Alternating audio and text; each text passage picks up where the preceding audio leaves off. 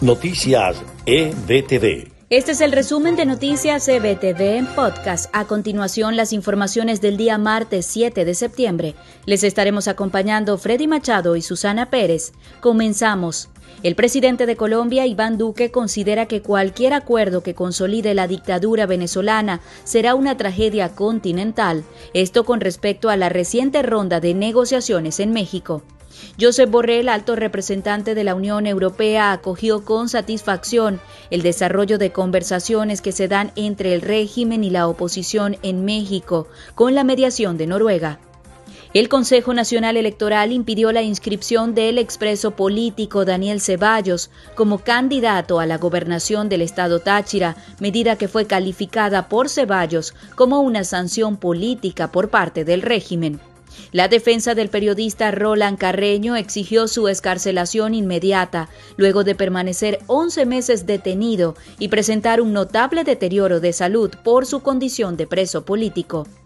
El Tribunal Constitucional de Cabo Verde confirmó la constitucionalidad del proceso seguido contra Alex Saab, lo que agilizaría su proceso de extradición. Los ingresos de personas a Chile por pasos clandestinos, mayormente venezolanos, sumaron 23.673 en los primeros siete meses de 2021, casi 7.000 más que en todo el año pasado, dijo el servicio jesuita a migrantes. Y en notas de Estados Unidos, terminó el fin de semana feriado en Estados Unidos y la celebración podría opacarse con los nuevos contagios de COVID-19, ya que entre las mutaciones y las multitudes, el virus no descansa.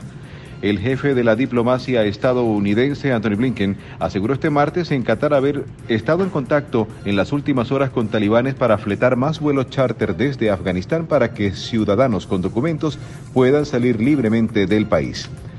Residentes con dificultades económicas para pagar la renta y servicios públicos se quejan del complicado sistema para acceder a las ayudas federales, fondos que están ya en los estados para cubrir necesidades de emergencia en el pago de la renta y otros servicios básicos.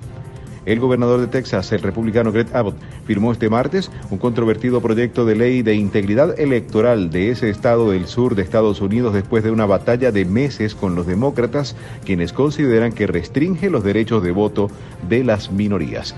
Este fue el resumen podcast de EBTV Noticias, narrado por Susana Pérez y Freddy Machado. Les invitamos a mantenerse actualizados con las últimas informaciones de Venezuela, Estados Unidos y el mundo a través de nuestra página www ebtv.online.